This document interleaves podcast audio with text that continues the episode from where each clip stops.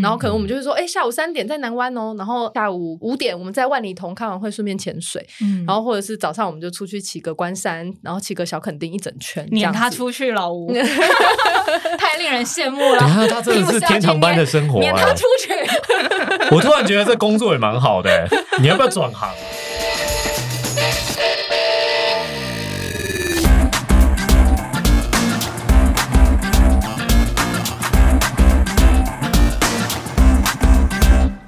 运动人的 Pancake，我是 Windy，我是老吴。老吴，你记不记得我们访问哲瑞教练那一次，有提到一些 YouTuber 的辛酸？对啊，YouTuber 真的很难做，做运动 YouTuber 真的有够累。嗯，而且我觉得 YouTuber 他们现在又面临一个蛮大的社会舆论还有趋势的压力，就是说，哎，好像没有人在看 YouTube 了哟。哎，对，现在就是从长影片看到好像都喜欢看短片了。嗯，所以整个 YouTube 的生态又变得更不一样了。对，那在运动界的 YouTube，我们常常讲。说比人家更辛苦，因为你也要练体能，你也要练拍片，你也要练很多呃跟粉丝之间的互动。对啊，这是劳力密集又是精神耗损很高的一个运动，头我觉得很辛苦哎，头脑跟体力都要，然后又面对这样的浪潮。可是我个人会觉得说，今天我们的这位来宾他适应的非常好，因为我不晓得是因为他自己曾经在广告公司工作过，所以其实可以有比较多元化的触角，然后他有很多的想法可以被。落实还是因为运动带给他的这个乐观正向力量真的非常的大，感觉他好像就是呃都很忙都很忙，而且你知道我我今天跟他约录音啊，就是偶然看到他在台北，赶快 约台约台北约起，哎哎，因为他很少在台湾。然后又很少 在台北，又在台湾又在台北，赶快约他，就说啊，好好什么几哪一天哪一天有空，赶快约起来，马上约起来，对，马上约起来，一个仓促成军的感觉。然后呢，所有的 YouTube 只要是女生，嗯。自行车类的或者是运动类的，通通都要加一声学姐，因为她真的很早开始做，真的很早，二零一七年可以说是第一位女性单车 YouTuber，大家的学姐，欢迎 Linda，嗨，Wendy 老吴，你们好，以后大家看到你就叫学姐啦，已经好多人这样叫我，好害羞。天哪，她看起来那么年轻，你们还一直叫她学姐，不要把她叫老了好不好？这是一个，这是一个，我觉得尊尊人的称呼，因为你看那个柯文哲阵营有一个学姐嘛，对不对？我们单车界。也有个学姐 啊，就大家心目中的那种女神象征。谢谢大家，就是一个学姐。好好好，欢迎学姐来到我们节目。学姐真的很厉害，学姐其实六年经营 YouTube 六年。我呃，录音前看了一下，影片支数是三百七十九 支，产量之高啊，比我们节目周更还要高哎。我们节目周更做了快三年，也才一百五十集啊。不是因为你一年只有五十二周啊，对啊，所以你六年三百七十几支，你其实常常是超过一周，每周一定至少超过一支啊，至少一支。我很初期的时候，曾经自己尝试过一百天都每天日更这样子，每天日更。怎么做得到啊！我的天，那个时候我觉得是一个拱大，那时候刚开始做，就是真的是出生之犊，然后就想说，哎，好，我试着冲冲看，因为那时候就很多那那年代哦，还是什么肾结石啊，那个年代，很多肾结石都不当 YouTuber 了，对对对。他都退休了。很多人大 YouTuber 都在说日更可以把流量拉起来的时候，然后我们这么小这么 niche 的一个主题运动，我就想说好，那来试试看日更。所以那时候每天，而且我是一个人，所以就是每天早上醒来就想说好，我跟车友要去骑哪里，然后骑的时候就要顺便发想那天的主题是什么，然后顺便录影，然后回到家，通常大家骑车完回家可能是洗澡休息，然后去上班，我是开始马上剪片，然后赶晚上要首播。这样就是每天日复一日，这样一百天。就觉得，哎，我现在想起来也不知道自己是怎么办到的。我是，而且你你有听到他刚刚讲了吗？他不只是一百天都要出节目，他一百天还有很多天都要去骑车。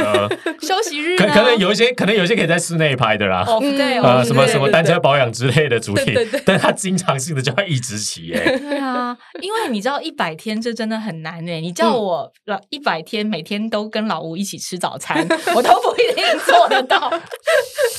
一百天每天送你一支玫瑰花。也做不到一百天一直重复做一件事，真的蛮不容易，蛮不容易，而且还是剪片这件事情。哎，对，但呃，我我蛮，我觉得那个时候有一点想法，就是想说，我觉得每一个不管是什么职业，就是你一定会有个转化过程。就是例如说，我找工作，我我要当广告公司的 A E，但是到你真正变成一个 A E，会有一个。不管是 training 还是你自己在努力的过程，你才会真正觉得 OK，I'm ready，我可以做这件事情。我觉得那个时间我很像是这种状态，就是自我训练了。对对，就一开始想说哦，就是拍片、剪片、骑车嘛，就到后来发现，哎，不对，这经过这一百天，我才真正变成好像真的是 YouTuber 哦。就是一开始大家叫我的时候，我都会有点好，也不是，我就喜欢骑车而已，就我不好意思说我自己是 YouTuber。但过了这一百天，我才觉得，哎，对我好像真的是了。这就好像是以前拜师 学艺学徒要三年六个月才可以出师的那个感觉，所以听众朋友，你们以后要做什么？你以后想要当网红或什么的，连续做个一百天，一百天。哎，我跟你说，网红就算要连续一百天只发照片加文章也很难。你叫我连续一百天不间断。F B 每天都有 PO，或是 I G 每天都有 PO，我也做不到，真的很难，常都会忘记 PO 啊。对，或者觉得今天没素材，或者是一忙了一天下来就就过去了。哎，当然不能小看自媒体，这样做真的很累，其实很难。对，哎，这是一个这这个这个 training 的方式，我觉得很值得推荐给大家。哎，你要。感受你自己是不是能够在某一个领域里面真正的付出，竭尽所能的，嗯，去努力。你就连续一百天这样干，对对，太厉害了。好，但是一百天这样子成为一个 YouTuber，可是为什么是单车呢？我相信大家对于 Linda 的单车形象都已经根深蒂固了。可是也许很多人不知道，Linda 其实早期在学生时期的时候接触的运动比较是球类，嗯，还不是随随便便打打球。哎，我们体育课打打球那种。不是，他是该不会是校队身手吧？他是没有，他 是系系队哦，系队身手也很厉害啊，系队也很厉害啊。就羽球是羽球社长嘛，对不对？排球是系队，对，然后那个啦啦队。也有参加，嗯，感觉就是这些都蛮适合在你想要重拾，就是出来工作之后想要重拾运动，这些都是蛮好的项目啊。怎么会完全跳脱了这个 求学时期的球类运动，然后变成单车这件事？嗯，我当时其实是因为工作非常的忙，然后身形其实也没有什么改变，但一直觉得自己好像变成泡芙人，就是可能体脂比较偏高这样子。然后我当时就觉得说，哎，那如果我要降体脂的话，应该是要从有氧运动下手。嗯，然后有氧运动我认识的大概就是跑步、游泳跟骑车嘛。那我很讨厌跑步以前，然后我不会游泳，所以一定就是骑车了。然后再加上一开始没有车，然后我有一群，我以前有去澳洲 working holiday，然后认识了一群好朋友。当时大家刚好都在想要减肥的状态，然后我们就下班之后就约在三重。骑 U bike 骑去淡水这样子，然后一两次之后，就大家就觉得哎不错啊，我们从澳洲回来很少这样子能够一起运动，一起 catch up，然后呃再加上大家又真的觉得啊，好像慢慢身体感觉有比较清爽起来，嗯，然后就这样子开始。那为什么会买车？其实也是这群里面有一位，其实他已经骑公路车一阵子了，然后我当时也觉得，哎，我体能不错，我怎么可能竭尽全力每次都追不到他？然后他就跟我说：“那你试试看上我的车看看。”嗯，然后我真的，一踏才骑个一百公尺吧，我就马上决定去买车。不要随便上人家的车。我跟你讲，真的不能骑，不要随便借人家的车来骑，好危险呐！路边的公路车不要骑，路边的野花有买了什么一级车过来看，在我眼前骑，我都不敢借来骑啊，骑的还得了？回不去了，那个坑啊！但是这时候我们要转念想啦，我们要转念想说，也是有人小折上五菱，对对对对，差还是差在你的腿力。对，没错，没错，对对对。但是我可以花钱就解决的事情都是小事啊，没有听过这句话吗？花钱可以解决的事都是小事，问题是在于我没有钱啊，没有钱。对对对。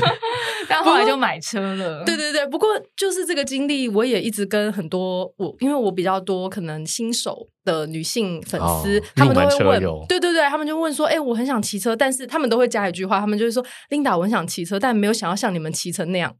然后我就说，哎，那其实用 U bike 就可以了，真的，我也是 U bike 开始的，就可能现在大家都是看到那种公路车形象，但其实一开始运动真的就是用 U bike 开始的，对，所以，所以我常会跟大家讲说，真的没有那么难，就是你试试看，就骑远一点，不要只是通勤距离，然后这样试试看，你就会喜欢上了。台北的话，通常就是骑到淡水啊，嗯嗯，如果能骑到淡水再骑回来的话，就就算是蛮有运动量。如果骑不回来的话，都还有捷运可以搭，对 对对，相关保险，好不好？我我先告诉大家，这样有备案，让大家比较敢去尝试嘛。那那时候这样子以单车作为选择，也是有一群朋友的激励，整个转换过程啊，还有上手的过程都是非常顺利的嘛。因为你是很有运动基底的，对，所以没有什么痛感。嗯，我自己比较没有，而且我觉得一开始上瘾的时候有一点点，我相信车友跟你们铁人一定都是这种状态，就是有一点点变态的那个心理，就是觉得，哎，我好像。今天今天有痛苦到哦，蛮舒服的，有练到这样子。对对对，就今天哎，今天好像心跳比较喘哦，好像蛮舒服的。然后下次就再 push 自己一点看看这样子。对对对，我先说我没有这个啊，可以吗？因为你就是一一开始骑或是一开始跑就到铁腿的程度。啊，对对对对，就哦好累哈，这样超过了，先不要。就是这个拿捏之间，我觉得很微妙。对，很微妙。你要怎么样微妙的拿捏出那种有点痛又不会太痛？我觉得就是要先找到跟自己程度差不多的人一起。开始，对你一开始就跟 Max 骑的话，你就错了。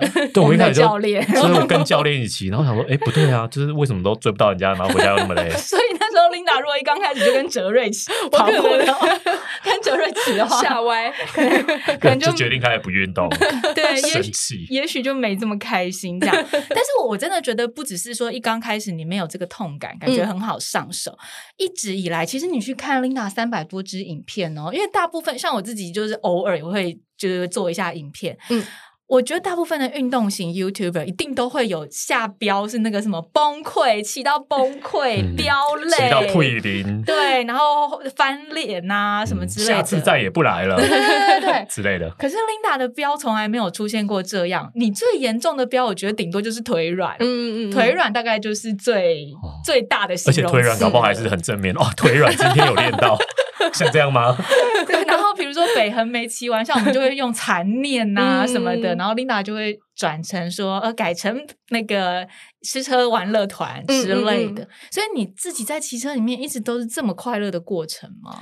诶。当然，很痛苦的时候也是有。我记得我第一次去骑五岭，人家就是我听说那时候什么都不懂，就真的是单车小白。大家就说什么五岭可以，你的体力应该可以四五个小时啊什么的。结果那天真的是，我记得好像吹风之后就一直很痛苦，然后我最后连昆阳到那个天堂路全部都是用牵的，嗯，对，然后而且是连上卡都再也没力气的那一种。然后我自己是九个小时完成，就是非常非常的痛苦。可是那次痛苦完，我就真的也是。痛彻心扉的爱上，哎，就是我觉得我自己的个性比较像是，就是我觉得做什么事情一定要快乐。嗯，那你与其一直关注在那个 pain，你还不如关注在开心的那一边。当然，那个当下一定很痛苦啦。可是我知道，呃，痛苦完得到的会是成就感跟快乐，所以就是那个 suffer，我觉得可以让它过去。就你事后可以拿来回忆的事情，你就会觉得快乐，而且会。我觉得是自己会好像有点长大，就是上了一阶的那个感觉，就有点像。我记得我第一次参加 extra 结束，我每次都是那种最后一秒，就是我第一次参加 CT 游泳是倒数四秒要被关门，那个裁判说你赶快上来，不然我真的要关门，你不能再继续跑步了这样子。然后呃，我参加第一次 extra 也是，我好像也是倒数六秒吧，阿根在我后面，那届是阿根关门，他是真的物理性的把门关起来，他就看我过去，他说你赶快过去，我要关门了。然后我就是。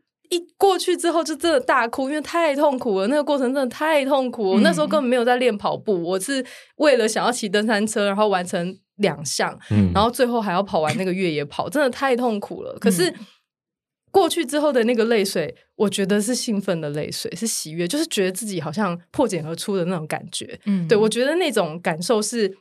很多运动的人都在追求的，但我觉得你的恢复状态很好。我所谓的恢复状态是心智的恢复，对啊，都没有被摧残到哎。对啊，像我这样子，我真的会说我不要来了，不要来了，都不要来了，不要抱，不要抱，都不要抱。因为琳达刚刚讲的那个，其实我们大家都体验过，我们游泳也有被关过门，可是可以这么就是瞬间，或者是说很快的就转换成说。啊，那些都其实只是一个过程，或者好好好开心，还是过来了之类的。我觉得那个需要一些时间，或是你比到某一个程度，就是你运动了几年之后，心智上面更加成熟了，才会有这种比较大度或是豁然的思想。嗯，但是你感觉就是一刚开始，好像哎，那个恢复力。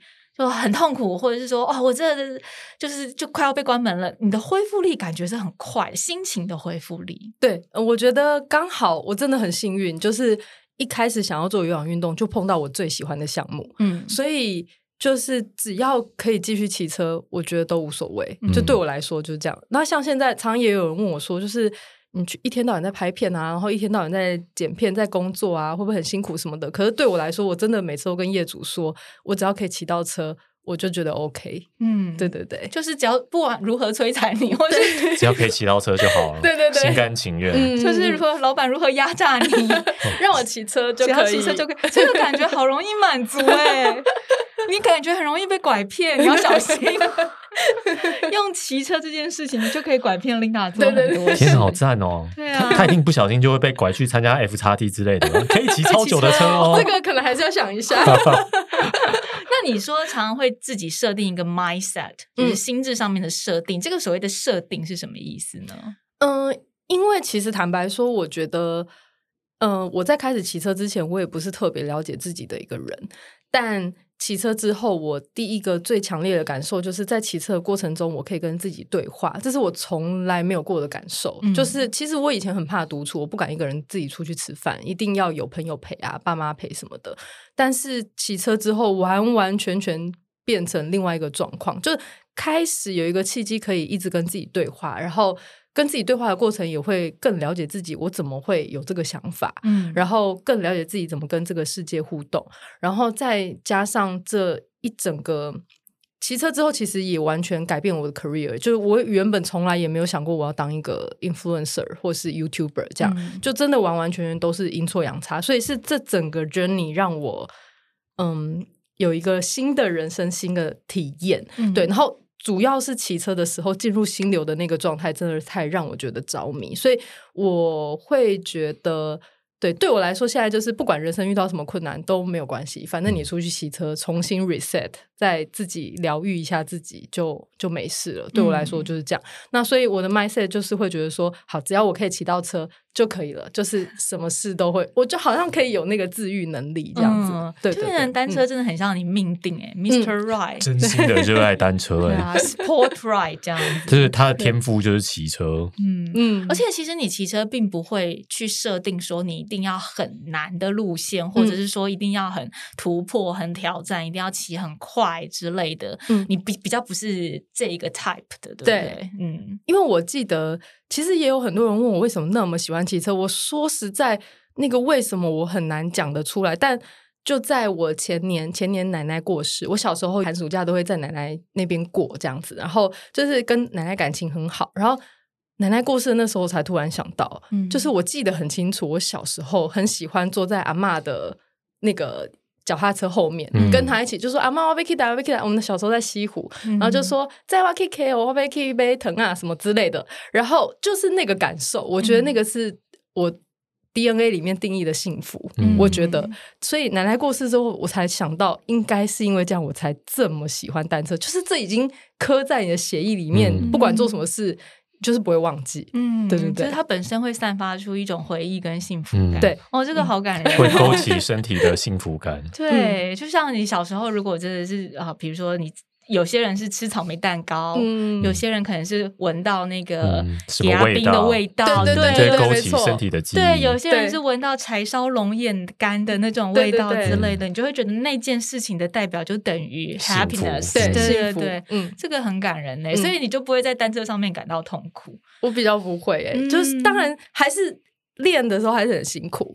对，但是给自己的就是事后的那个成长，你还是会觉得哇，一切都很值得。嗯，不过我觉得其实这件事情也必须要是你很呃找得到跟稳定的住自己的初衷。因为说实在话，我们也访问过像一轮啊、哲瑞啊，大家也会都会讲。观众的胃口会被养大，或者是在运动界，其实有时候你所谓的 influencer，嗯，你要怎么样去说服人家，让人家看你的影片，跟跟让人家听你的推荐，听你的说法，有一个面向是你必须要比他们强，或是你要有某种实力以上。那这个为了追求这个实力，有时候他会。变成一种压力，是那变成这个压力之后，那个骑车的开心，因为你可能执着于训练，嗯，这个很纯然的 happiness，也许就没有那么的单纯了，嗯，所以你必须也要一直都很记得你的初衷是什么耶。对，因为其实嗯，像大家经历过的这种迷惘，我也一定有过。嗯，尤其像我刚刚有提到，我们我一开始的那个一百天啊，其实到最后我真的非常非常的累。然后就是每天都觉得为了拍片自己像机器，为了拍片为了上传而做这件事，一日复一日，已经找不太到那个动机跟为什么要这样做，只是觉得反正我就是要达到一百天这件事情，到后来有点这样子迷失了。但是当然这一定要再回看到自己的内心，就是我有一阵子工作比较麻痹的时候，就是会觉得哦天哪，好累好辛苦的时候，就是呃，你常常会因为人世间各种事情的忙碌而暂时停止思考，嗯，就是。暂时忘记跟自己对话，可是我我又很幸运，我的工作常常是，例如说，哎，比较轻松的时候，可能只是出演，我就是不用自己拍，是别人拍我。那那个时候，我可以安静的骑车的时候，在那个状态，我又会回到跟自己的对话的状态，我又会提醒自己，哎，这真的是我很喜欢的事情。就每次这种时候，我就会真的觉得，哇，我真的已经很幸福了，就是我根本就是在我自己的 dream job 上面，没有什么好抱怨的。这样，对对对，那像是。呃，观众的胃口会养大的这件事情，其实真的也是，所以我的影片现在流量也没有那么高，落泪哭出来，大家可以去点一下，因为你因为你都不起什么北高双塔，一日中双塔啦，没错没错。那可是我自己会觉得，像我自己的价值，我就会比较定义在可能资讯上面，像是可能我就比较会有一些，像初期有一些。大家都不愿意去提起，例如说怎么上公路车、怎么下公路车这么基本的事情，就是新手会很害怕、羞于启齿问老手，但是又这么重要，因为你如果不知道怎么上车，你要怎么开始骑呢？就是这种，我记得我当时发片也有人问说，Linda 都用那种很白痴的。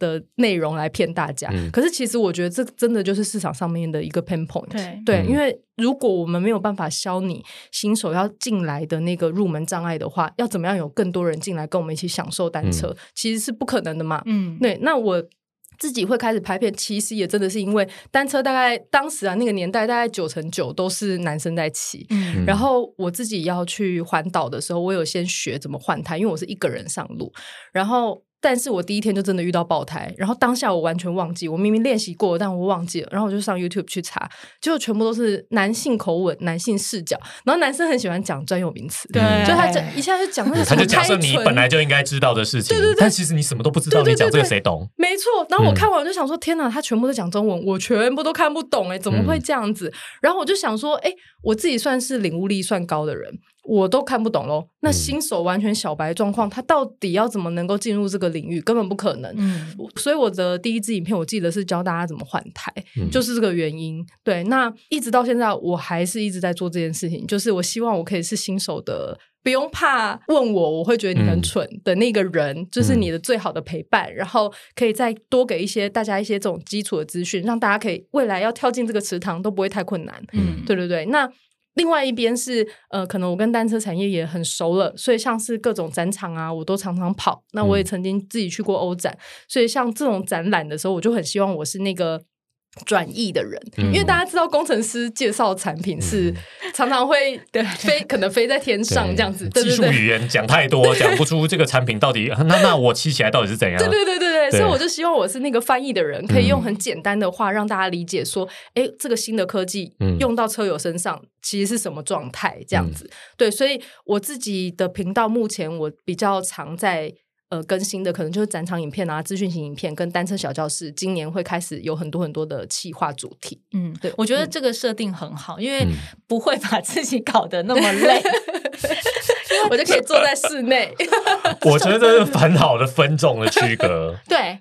我的受众就是入门者，这样很好。嗯，对，大家就不会对你有奇怪的期待。嗯，一方面是这样，另外一方面就是我觉得没有把自己弄那么累的时候，一个所谓的创作者，他才会有能量。嗯，其实我自己有常常去骑一些很累的路线，我也会想说要不要顺便拍一下。但骑完以后就没有骑到一半就放弃了，或者不要说骑，其实有时候我爬山，嗯，也会，或是我跑步，我越野跑，我想说我今天带着我的。那个 GoPro 或怎样越野跑我就拍一下好了，或是什么什么比赛，其实我大概差不多它是差三分之一就会放弃，因为你太累的状态，你其实就没有办法去顾到还要拍个风景啊，还要干，所以你的 YouTube 频道就更新的比较久这样。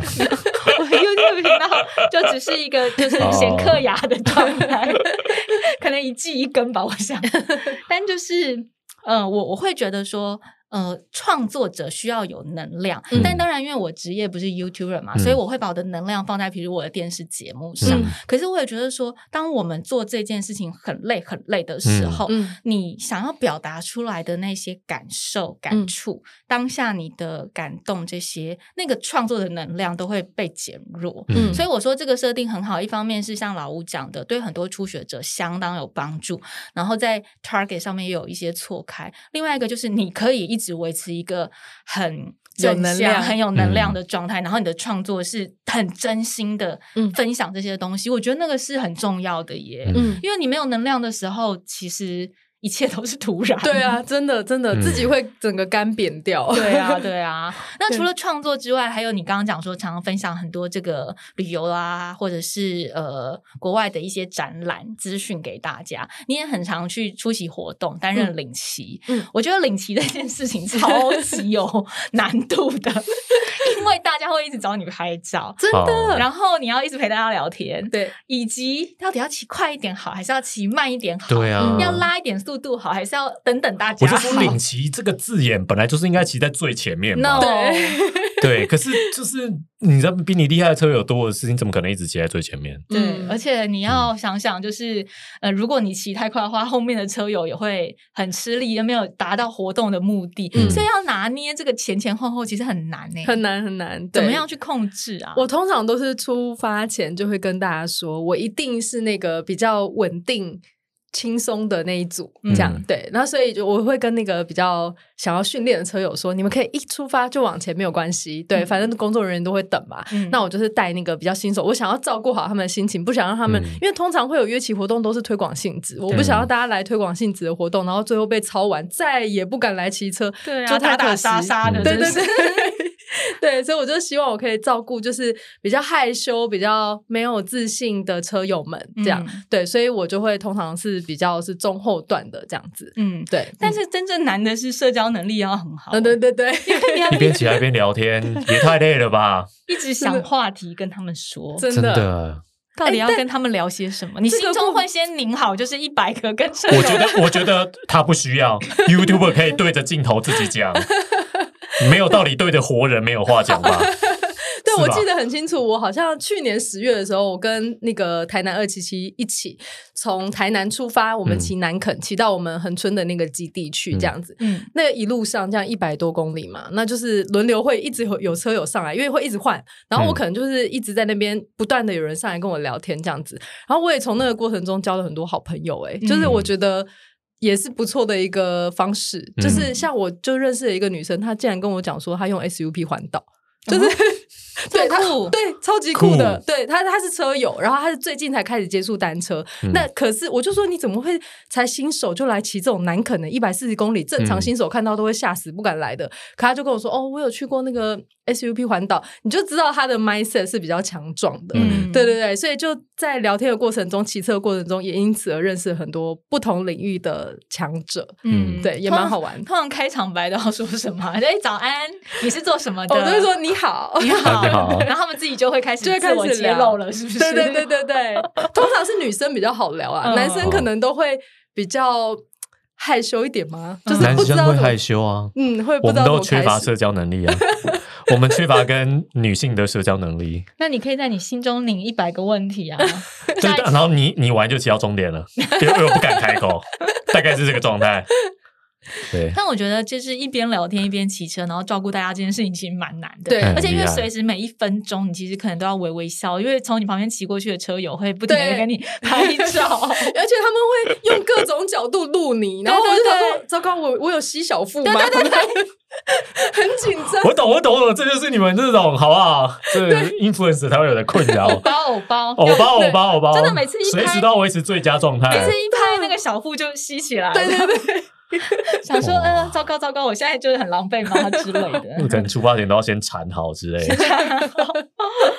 刚刚提到就是骑那个约骑活动，然后骑到恒春。其实 Linda 也很厉害，也是直接搬到恒春去。你搬到恒春是你接触越野车之后吗？对，你从公路车到越野车这个。段落是有人推坑你，还是说你自己忽然就想转换一下的？我觉得车友一定都有很多坏朋友，然后我当时就是真的也是这样，就是因为我呃，我的计时车是跟 Scott 这个品牌合作，所以我跟 Scott 他们也很熟，Scott 台湾的人。嗯，然后其中有一位就是这个阿达，大家车界应该都知道他。阿达就跟我说。他说：“哎，我跟你说，那个超级八，那那时候还有超级八。他说超级八超好玩。然后，因为我一直都有听到比较资深的自由车友在分享说，哎，超级八这个活动很好玩，很强。然后我就想说，公路车的活动从来没有强过，什么叫做强？然后我就想要去体验看看。然后阿达就跟我说：好，我们 Sky 给你给你名额。然后我就说：那这不用练吗？越野车哎，会摔啊什么的。他说不用啊，可以可以这样。然后我就这样。”轻易的听信了，他怎么会觉得越车不用练？然后我想，怎么可能？然后，但是我是很紧张的人，我做一件事情如果没有十足的把握，我会比较不敢，因为我不喜欢受伤。对，所以我当时就马上找了我的教练，是那个 Simple Gravity 的青姐跟海哥，请他们教我怎么骑登山车。嗯，然后那时候他们也一直都很用心的在推广登山车这个运动，所以他们就带我去骑了一些地方，然后也带我实际去超级巴的赛道看。然后一去看，我还想说：天哪，阿达真的是骗人呢！那个真的。先把你上骗上钩再说。对，真的真的很可怕。但我觉得应该是基因里面本来就有一点想要尝试，因为公路车骑久了，你也会觉得嗯，好像差不多。五岭也骑了，哪里都骑了，差不多就这样了。嗯，对，所以当下我就觉得，哎，这是一个不错的尝试。这样，那也跟海哥跟青姐一起学了很久之后，就觉得，哎，那年真的有顺利完成超级八 A、B、C 三个线都有下去。嗯，就觉得，哎，真的是完全。跟公路车不一样的一个领域，然后我自己其实是很享受，我很意外的发现，我竟然是享受的，不是害怕的。哎，是不是因为你那时候骑公路车的时候，一开始就摔断两颗牙齿，所以到骑越野车的时候就觉得对摔，对对摔这件事情，反正已经摔成那样过了，没有不太可能更严重嘛。牙齿都摔断过了，应该还好。对，因为女生，我跟你讲。女生摔断牙齿比我摔断手肘，我觉得还要严重，很严重啊！破相啊，脸嘛，是我们的美色啊，对 对啊。我觉得我宁愿手肘受伤，我不要牙齿受伤，或是鼻梁摔歪之类的，不可以。所以就是那个胆大，是不是也有点延续啊？我觉得，因为其实真的，虽然说很多车友问我，就是越野车怕摔啊，要怎么办什么的，但其实。这个听起来很像干话，可是真的是事实。就是我觉得公路车摔车真的严重太多了。哎，所有越野车手都这样讲。真的，真的，因为越野车你摔下面是草跟土跟树枝嘛，顶多假设是像我们在呃横春期，可能有些珊瑚礁岩比较刺，那会比较危险。要不然土跟树叶是软的，所以真的。不会，这听起来我知道听起来很像干话，但真的不是。事实就是因为我公路车摔过一次，超严重。我那那时候两颗牙齿都植牙，弄了一整年，然后动不动就又缝了六针啊什么之类的。可是越野车真的不会，除非你做超过你能力可以做的事情，嗯，要不然通常那个小摔真的不会怎么样。有时候累了，搞不好躺在土上还蛮舒服的。我其实觉得，呃。我一刚开始接触越野车的时候，大家就跟我说不会不会不会摔，我觉得那真的是干话。其实真的会摔，真的会摔。然后就说不会啊，不会受伤，真的会受伤。可是我觉得琳达说的超有道理，就是这个受伤的程度不会比你公路车受伤的程度高，是因为我们其实人都会在一个比较，比如说你接触越野车的时候，你心里面对它的定义是危险的，所以你就会比较小心，格外小心。对，然后你小心的状态之下，你看到这个地。形如此，你不会去就硬要过，硬要过。可是公路车就是我们都觉得我们会骑车，对。然后马路就是这样，所以其实我们在公路车上常常会做超过我们能力的事情，没错。因为你会觉得这对你没有难度，比如说这个过弯，或者说这个下坡，你不觉得这个下坡你会握不住刹车之类的，这样。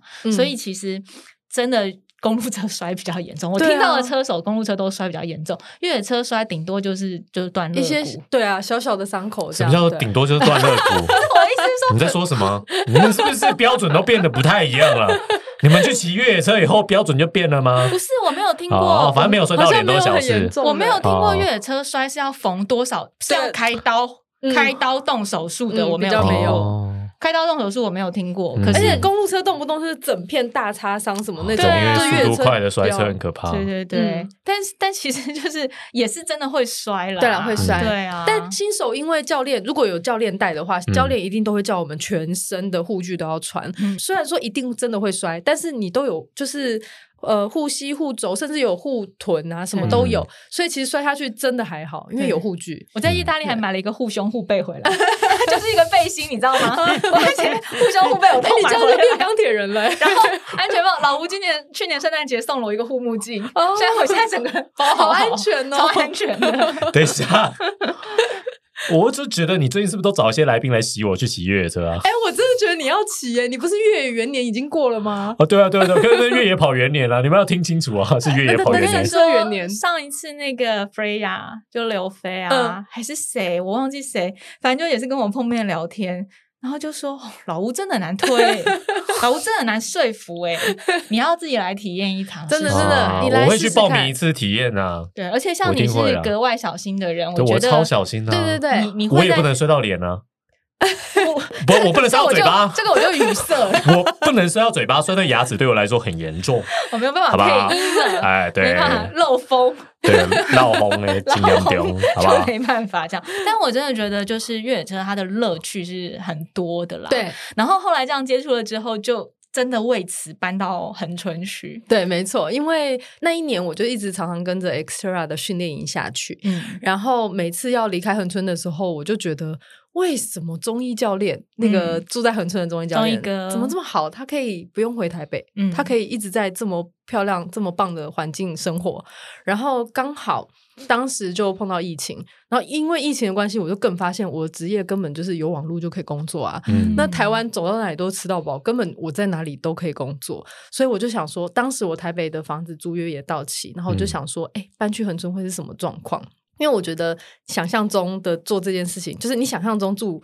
嗯，横村跟实际上住横村一定是两种事，两种感受。嗯，所以我没有办法预想我到底会不会喜欢，我就干脆直接搬下去，我才知道我到底喜不喜欢。大不了太太太太轻率了吧？就大不了一年后再搬回台北啊，多好，就是还好，搬家的成本还好。嗯，对。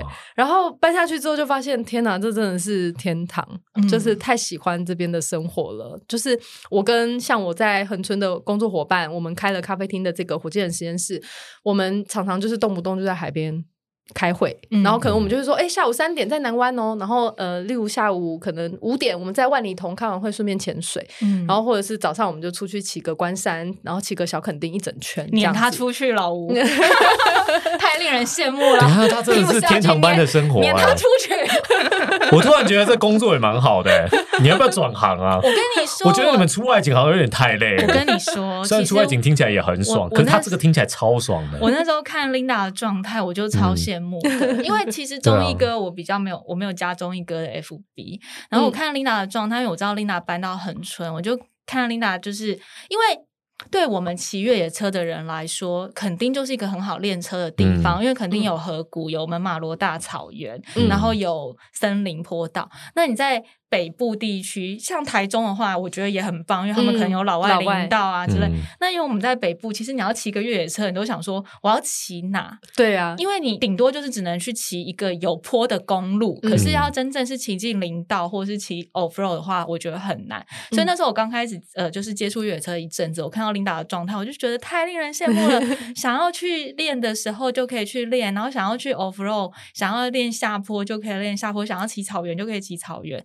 那我那一刻其实也真的是有认真的想过，说已经打开那个看房子了吗？没有，五九一租。我我我每次去垦丁的时候，还是有沿途看一下房价，有看一下房价大概落在什么区间。我觉得我们大家这些啊，就是我很多北部的铁人，就是玩越野铁人的，你们应该一起集资，就租一个小小的训练的 house，想去就去，对对对，大家就在那边分配在在那边训练的时间就好了，因为大家用的频率不会那么高嘛，就轮流啊。对啊，但产权可能产权可能要讨论讨论。说的也是，对。但我那时候我每次下去，我还是有看一下房价。可是因为我觉得，当然 Linda 的可以自由的这个 dare to try，嗯，这一件。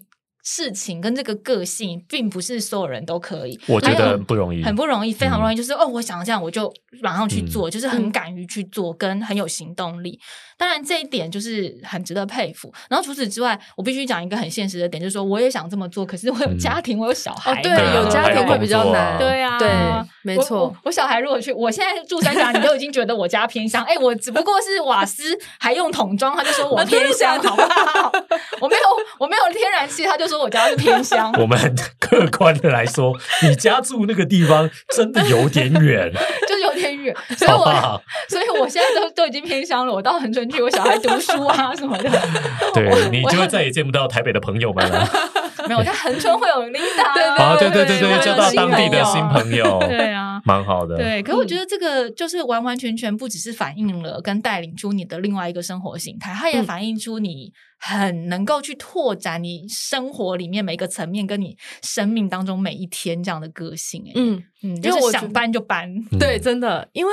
呃，我在想，如果真的要回溯的话，可能就是，其实我小时候也蛮多搬家的经验，就是呃，可能跟着爸爸的工作或什么需要搬这样子。那我自己发现，我的性格里面不，我不怕从零开始，就是有时候搞不好还觉得，哎，从零开始也不错啊。这样，就因为我也尝试过几次，像呃，大学毕业之后去澳洲 working holiday，就觉得，哎，其实世界这么大，那从零开始没什么不好，就是可以体验另外一种。嗯，不管是文化还是生活习惯，对，所以这应该是刻画在我的性格里面的。所以当时我就想说，要搬下去横村，其实真的没有那么多理由。就大家一直问说你是失恋还是怎么样什么的，我就想说，哎，我就是想住在那里，不可以吗？但大家就会一直说，一定有什么原因你搬下去。可是我的原因真的就是我想住在那边试试看，因为我没有住过，我真的不知道是不是跟我想象中的一样。因为然后我会觉得，如果不一样就搬走就好了，就没有关系。对，可是大家会觉得。我的这个想法可能是蛮难消化的，就是可能大家会觉得说，哎，不喜欢就搬走的这件事情成本很高。可对我来说，不管怎么样，那个尝试一定是会有某种收获嘛。嗯，对，这一听起来就是一个没有负债的小孩，好媳妇还可以娶哦，或者是擅长搬家的小孩之类，对于搬家这件事情没有恐惧。我 对搬家这两个字听起来就有觉得有点怕，很潇洒啦，我觉得性格上很潇洒，随遇而安的感觉，很勇很勇敢，对任何事情都能够很勇敢的去做。但但是真的那时候有失恋吗？没有没有没有没有，而且其实我男朋友一直在台南，所以我在台北台南还比台南恒春更远。我其实 我其实蛮惊讶你有男朋友，哎，真的吗？你为什么惊讶人家的男朋友？人家好好一个女孩不能有男朋友吗？因为我觉得琳达是一个很难掌握的女人，就是跑来跑去啊，然后又可以自己一个人出国啊，又可以自己一个人在横村生活。你不觉得男生要能够追在她后面跑这件事情，要追得到才行啊？哦，或者是他们可能有互补的相处模式啊，感觉不好追啊。我男朋友很支持我，嗯我的第一支影片就是他拿着手机帮我拍的。嗯，然后因为他是 A B C，所以他一直对可能呃 social media 这些的想法跟我们我们可能会慢一点点嘛。嗯，就当时他一直跟我说，就是你就拍 YouTube，你就可以当 YouTuber 或什么的，像这些概念其实都是他给我的。然后我在我还很不敢做一些尝试的时候，其实都是他在推我的。对，所以我也是蛮感激他的。虽然他我不知道他会不会听，就是叫他听啊。你要传链接给他听，就增加我们这一集多一个下载量。好，没有问题。对，请他传给朋友。对对对，请他也分享。哎，我女朋友在节目里称赞我，这样子，蛮开心。因为他是我很大的支柱啊，直到现在，像我自己要开公司啊，做新的媒体啊什么的，其实都是他在旁边当我的军师。就是如果我我我甚至可以说，如果今天没有他，可能不会有。琳达爱打卡达恰这个名字也是他取的，嗯，很厉害，对对，他就是幕后的推手，大推手这样。可他自己的工作内容并不是跟自媒体没有关系，完全没有关系。他只是因为他在国外的资讯跟我们在台湾，哦，对，哇，真的是，我觉得这是一个两人互相成长的状态，非常棒的状态。那他骑越野车吗？他不骑啊，有叫他来骑 难洗，我洗它好久了。来骑越野车好吗？你现在。知道这件事情不是说走就走了吧？怎么不会说走就走？都搬到横川去跟骑越野车。哎，那我们说好，不然我男朋友骑你就骑。哦好。哎哎，我刚刚说好，好个屁啊！这样说好快哦。结果结果你男朋友为了老而骑，推坑推坑就是要又有伴。就是你看到有人跟你一样，不是说所以有人跟你一样傻的时候，你就觉得哎，我好像也没那么傻。好好好，两个男生可以一起结伴手牵手来骑越野车。好，明明年好，明年好。不过虽然这个单车的部分，不管是公路车、越野车啊，都已经喜欢了这么久，然后也已经根深蒂固的印在你的 DNA 里面。可是我也蛮惊讶，跑步这件事情，你是一直到二零二三年去年的时候，你才跑完第一次全马，因为你蛮早就尝试铁人了嘛，对不对？然后全马这件事情，结果竟然是去年才出马哦，你喜欢吗？你刚刚前面说你没有很喜欢跑步，那你怎么会又还是去挑战了一个全马呢？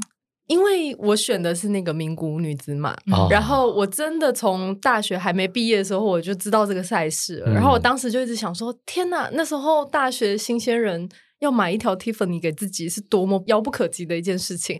然后我就想说：哎，如果跑完四十二 K，你就可以获得一条 Tiffany 项链，多棒啊！就是那时候小菜鸟，呃，社会新鲜人的这种很单纯的想法。嗯，对，那。一直到现在，为什么会觉得想要去做？是因为，嗯，车子骑久了会发现，就是，嗯，要练心肺这件事情，其实跑步还是比较比较效率，对对对，比较容易 build。然后再加上，可能我现在工作越来越忙的状态，有时像有时候可能去日本出差啊，出外景。你真的是呃，例如说跟业主吃完饭都已经半夜了，嗯，然后你不可能半夜又出去骑车，然后荒郊野外你也不知道到底要骑哪里，你也没有办法预测今天骑的路线是怎么样，根本就不知道会练成怎么样。但要出去跑个五 K 十 K 是很容易的事情，对，所以呃，我觉得是工作形态的转变，加上自己年纪也比较大了，就发现哎，效率其实也是蛮重要的。然后就想说，哎，那我要不要来完成一下我年轻的梦想，就是完成名古屋女子马当我的全马的出。出马这样子，对。那其实我那天跑的时候，我猜大概半马之后就有起水泡，左边就起水泡，所以我后面半马都用不好的姿势跑，所以其实跑完就受伤了。可是跑完的时候还是觉得天哪，我好像有点喜欢这个过程，就是。我是跟单身我知道了，我知道了，这个东西不是写在他骨子里面的，他的个性就是一种抖 M 的个性，我觉得应该是这样，跟什么运动没有关系，只是突然就是虐待自己到某一个程度的时候，就是啊。好像不错，好像不错。对，所以你游泳其实也可以，你就是游太少，不然你直接报一个，比如说游五千呐，或者是游六千这种。游澎湖湾什么？直接澎湖湾去啊？对啊，什么澎湖湾？游完以后就觉得哦，好像也不错。五千长泳之类，然后你的那个领域就会扩大，就因为你根本每一个运动都可以达到那个境界嘛，对不对？好像可以哦，所以现在也爱上跑步了。我觉得蛮喜欢的。对我从那个，我现在又开始练习，因为那时候因为毕竟有受伤。所以花了一点时间处理那个伤，但后来我现在也开始慢慢恢复训练，我自己还蛮喜欢，因为第一个又有效率，然后第二个就是自己的进步，再重新回来骑车会发现体能真的有变好。嗯，这件事情我觉得蛮值得大家投资一下的。相得益彰，老吴，我觉得你刚刚前面提的很有道理，他很快就会报 F 叉 T。我觉得，我觉得这个进程听起来就哪哪里痛哪里去吗？听起来是这样。我要推荐你，我要推荐你参加一个比赛，跟推荐你认识一个人。因为我昨天大家还记得我们有一集访问过二二六的超级达人，我昨天有赖跟老吴说，他这很夸张哎，他这就你去要参加两个二二六，对，就是对对，就是我们在第几集呃。忘记第几集了，但我们之前呢，就是曾经有访问过那个参加二二六乘以十的这个神人蔡明仪蔡大哥。然后蔡大哥昨天晚上的时候赖我，我跟你讲，他赖我的那个 方式，让你毫无防备。他说：“如果参加一场二二六，只要五千元台币，你会参加吗？在台南哦。”我说好啊，我说会啊，因为二二六五千元真的很便宜，很便宜，对不对？但是有一个条件，就是要参加两场或两场以上。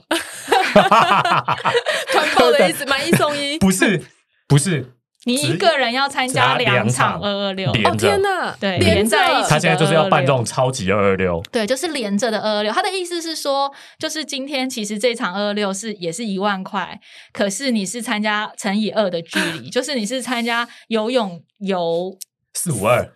有对，你是参加一个四五二距离的铁人赛，然后只要一万块，所以这样你平均起来一场二六只要五千块。对，然后我想说这是什么？我我就说 我说哎，猜我说明一大哥，你现在在推坑我吗？他就说我说呃，重点不是钱的问题是。他说如果你有达到成绩，还会补助你出国比赛的报名费三分之一哦。天哪！哦，出国比赛补助的钱可多了，比报名费多很多。对，我觉得好好像不错。我觉得你适合这个，我把那个明一大哥的赖等下，而且放在台南嘛，跟你的基地也蛮近的，合你。你，的个性适合参加民意大哥这个，因为我想说民意大哥在推坑我，我就傻哪里痛哪里去。我还就是打哈哈说啊，民意大哥不是钱的问题，是训练量问题。他说没有问题，你只要完成得了一场二二六，隔天你还可以再五一五的话，你就绝对绝对可以完成。我觉得你应该可以耶。然后我就说不要骗我，没有我没有说了，我在心里想说 不要骗我，没比过二日赛哦，很累。这种事还是不要轻易的答应好。不要轻易答应。我们访问的来宾都有点哈扣的，但我觉得琳达可以。我不行，我不行，我真的训练量很少。你刚刚讲成这样，对，而且他现在又爱上跑步了，他现在就会越跑越长。我现在是一个 抓交替的感觉。对对对，如果他去了，就可以不用去，是不是？你是打算这样回民一大哥的吧？我自己不能去，但是我找到帮你一个人会去的哦。对，我抓交替，这样这样他就会放过你哦。明大哥，我介绍那个琳达给你认识，他可以比两场二二六，他比较有时间，还可以顺便拍片推广这样子。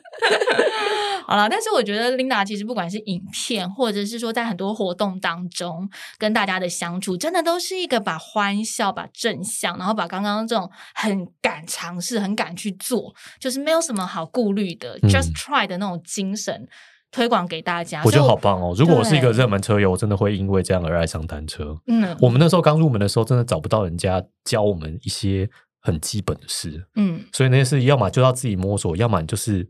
要跑去车店给老板笑一下，嗯然后老板就会教你。对，你要因此要高官要买个东西。嗯，对。可是现在有这个平台，我觉得很棒，很棒。那大家要持续的把琳达频道订阅起来，因为呃，解封之后，其实琳达去骑了很多国外的路线，很棒的路线，漂亮。那我觉得也是，大家如果台湾的路线你可能已经骑到有一点点腻了，或者是说想要往外发展的话，其实琳达的影片都还是有很多参考价值。然后也很期待之后你说的那个单车小教室。一系列的主题，我相信对我们一定都会很有帮助的。再次谢谢琳达今天来，不要忘了二二六乘二，这是今天这个录这一集的代价吗？对对对，代价好大，好紧张哦！谢谢琳达，谢谢大家收听，我们下回见，拜拜，拜拜。